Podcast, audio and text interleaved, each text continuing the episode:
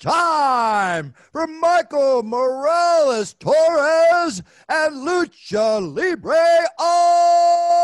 Online.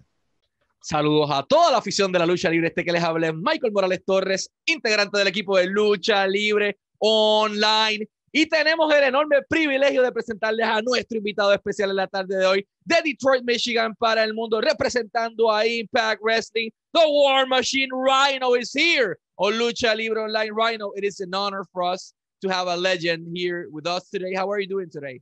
Hey, great. Thanks for having me. And uh, can you translate everything you just said for me? I'm just kidding. That'll be complicated. But I wanted, right. to, I wanted to start the interview asking you how did your passion for pro wrestling started? Um, when I was a kid, I was watching uh, wrestling, and you know, at that time, you had stars like Hulk Hogan, Ultimate Warrior, Andre the Giant, Million Dollar Man, uh, Shawn Michaels, uh, you know, a lot of those guys. And then you had um, Razor Ramon and and Shane Douglas, the whole ECW, and then I ended up getting involved in uh, in the mid '90s in pro wrestling, and I figured, you know what, I'll, I, I had a great amateur wrestling career. Let me see uh, how it works out in professional wrestling, and if I can make that transition, and we'll go from there. So um, it started out as a kid. I, I, I idolized the uh, professional wrestlers at the time, and you know, and if it wasn't for those guys, I wouldn't be talking to you today. Perfect, I'll translate that briefly. Eh, ¿Quién inspiró o qué inspiró a Rhino a convertirse en luchador profesional? Bueno, cuando era un niño, creció viendo figuras en los 80 como lo fue Hulk Hogan, por un ejemplo, Shawn Michaels, eventualmente Razor Ramón, eventualmente también Shane Douglas de franchise. Y eh, pues eventualmente hace la transición de un deporte a la lucha libre eh, profesional. Uh, you were part of a pretty particular era in the pro wrestling industry, and that was the crazy 90s attitude era with ECW, WCW, and WWF at that point involved. Uh, how was that experience for you, you know, working for specifically ECW under Paul Heyman's command? That's a great question. Um, what I felt wrestling in ECW and now um, working with Impact, I have that same feeling in the locker room because you're out there trying to prove a point, trying to um, trying to make a statement, make an impact, and I see the same type of hunger, the same type of creative freedom for wrestlers to go out there and express themselves in which way they want to.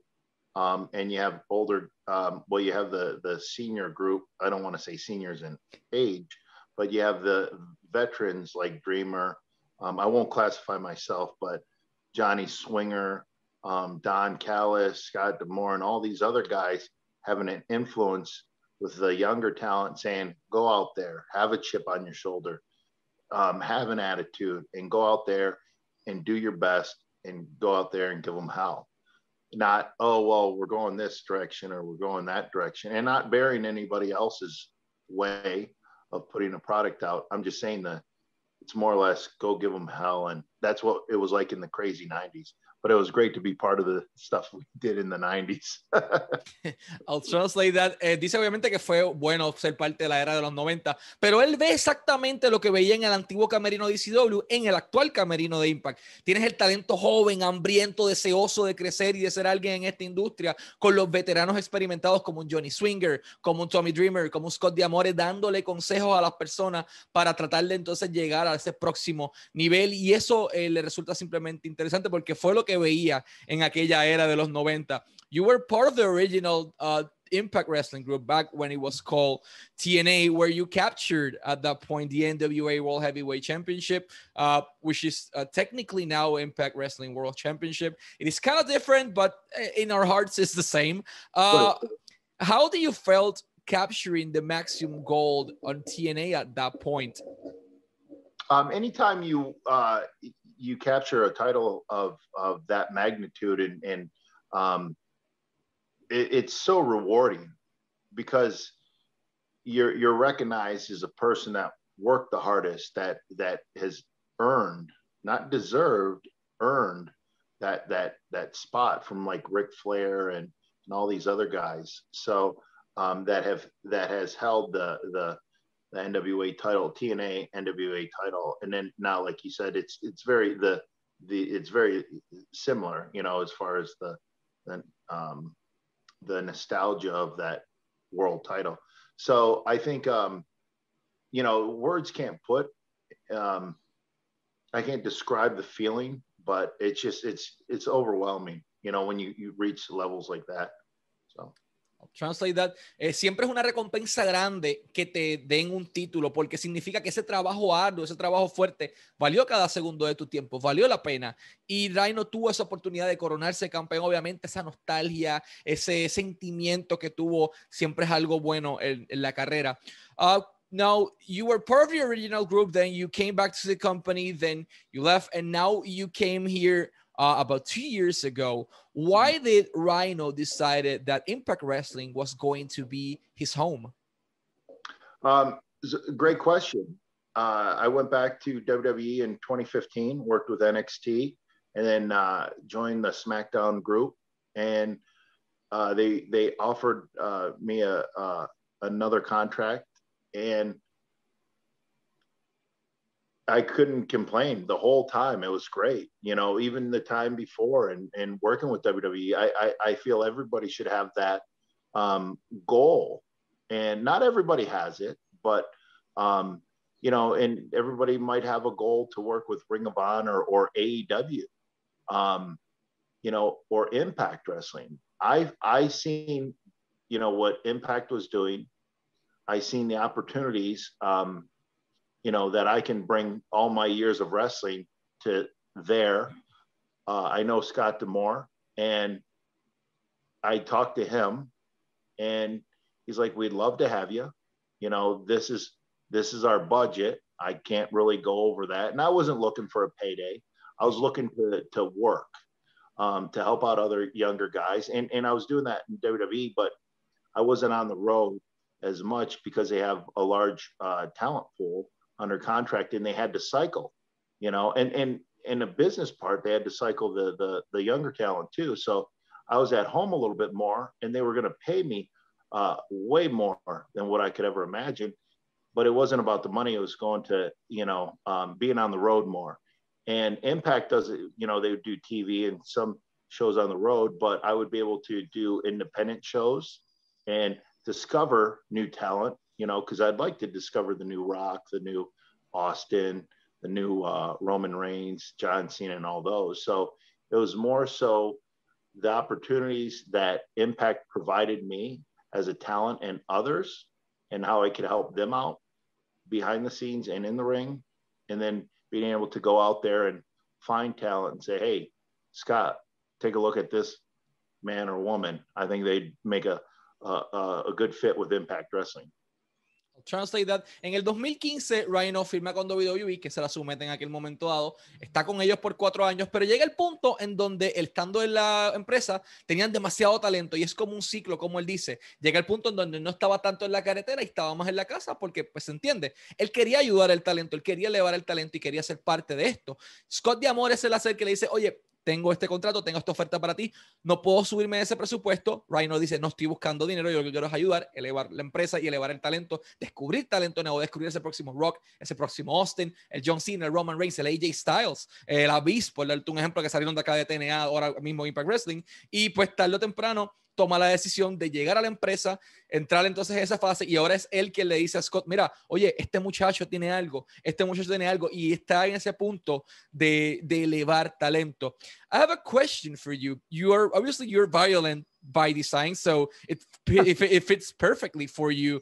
But why did you decided to pick them as a group? Because it is not them picking you, it's Rhino choosing Eric Young, Joe Doering, and Deaner to be their teammates?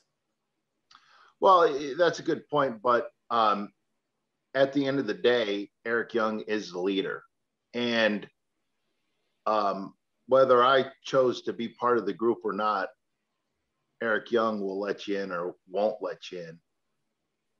I think the the thing that really fits there, and I think the reason why the fans really accepted me as part of the group Violent by Design is because like you said, I am violent by design. I can go back to that ECW Rhino, um, and and that's what the fans want out of me right now. And I think it's just a fit.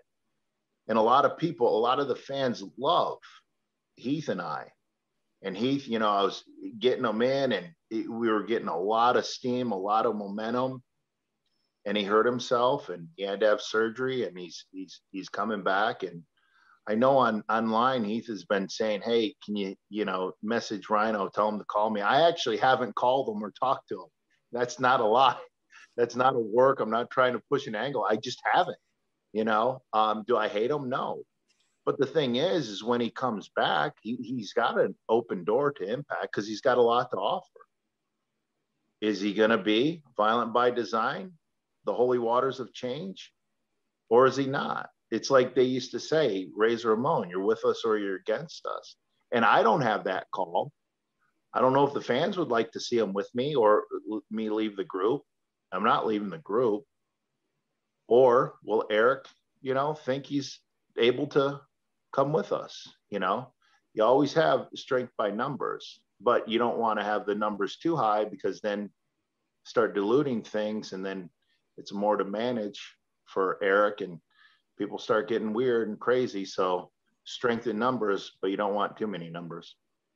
I'll translate that. ¿Por qué Rhino selecciona a Violent by Design? Obviamente Rhino es violento por diseño, o sea, él puede remontarse a ese Rhino violento de ECW, el Rhino hardcore que todos amamos. Y obviamente al final del día, el líder del grupo es Eric Young. Entonces Eric es quien le abre la puerta a Rhino para que entre. Pero hace un comentario muy interesante.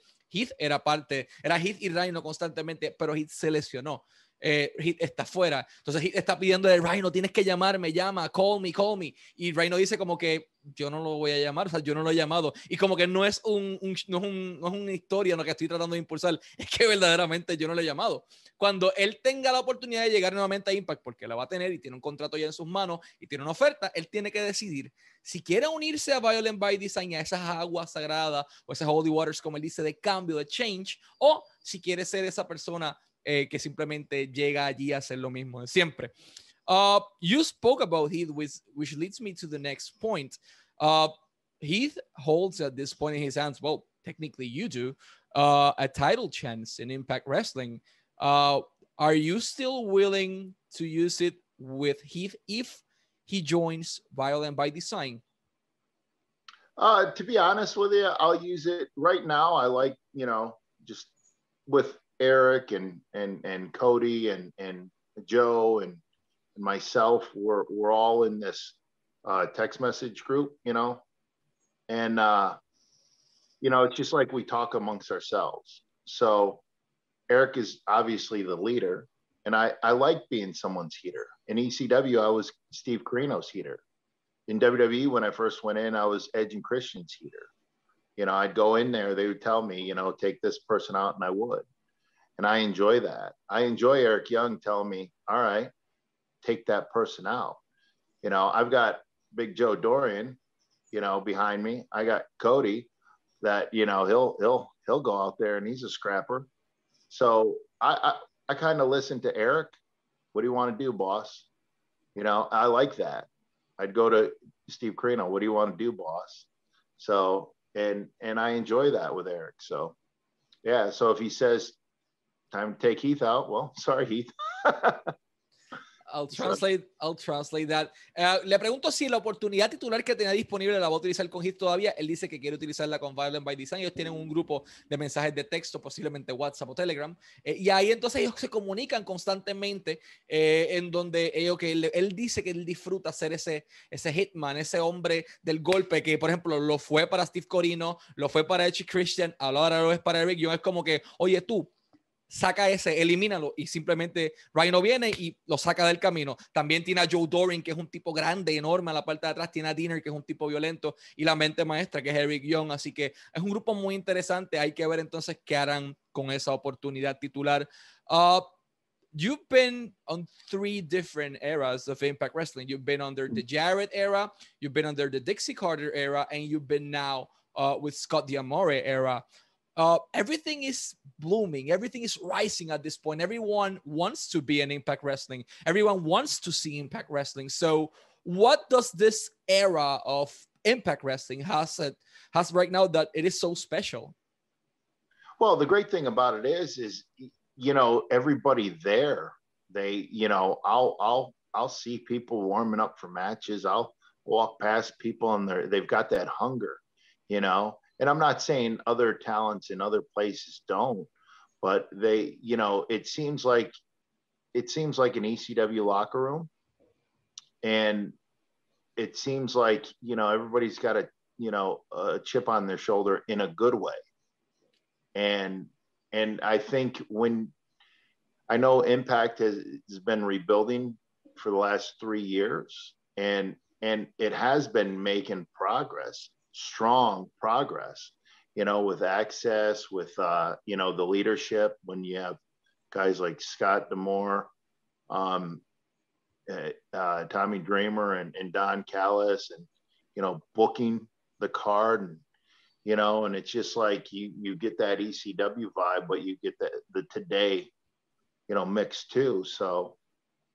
I mean, that's why people want to be there. And it's a great uh, uh, it's a great platform to hone your skills as a as a wrestler, as a as you know, female or male. So I mean, it's everybody I've talked to, they go, "Oh man, I've watched Impact, and oh, the shows are great. I enjoy watching it. It's the best product out there. It's too bad more people can't get you know get to it on the network, but they can get to it on other streams. You know, because some some cable providers don't carry it, but they can find it on other streams. But as you grow, that that problem will be solved. So I'll translate that. ¿Por qué las personas quieren llegar a Impact Wrestling? Obviamente el talento que está ahí siente ese peso en sus hombros, tiene ese chip en su espalda, como él le llama, de que todo el mundo tiene esa presión de que tenemos que llevarnos al próximo nivel. Dice que era como un antiguo camerino de CW. Todo el mundo tiene ese hambre, todo el mundo tiene esas ganas de triunfar, esa sed de victoria, de echar la empresa adelante, todo remando en una misma dirección. Y esa ha sido la clave detrás del éxito de Impact. Eh, and I also want to say something else in Spanish. Impact Wrestling está disponible a partir de esta semana todos los jueves en la noche, todos los jueves, every Thursday, todos los jueves, 8 de la noche, hora del este, Access TV, Twitch, Access TV, Twitch, jueves 8 de la noche. Y este sábado, Hardcore Justice a través de Impact Plus y Fight TV, 3 de la tarde, hora del este. No se lo pueden perder por nada del mundo. Fight TV, Impact Plus, Hardcore Justice, un pay-per-view que tienen que ver sí o sí. Rhino, it's been an honor for us to have you as our guest. And we thank you so much for your time, sir. Oh, no, thank you. Thank you for having me. Y este fueron Michael Morales Torres y Rhino para Lucha Libre Online.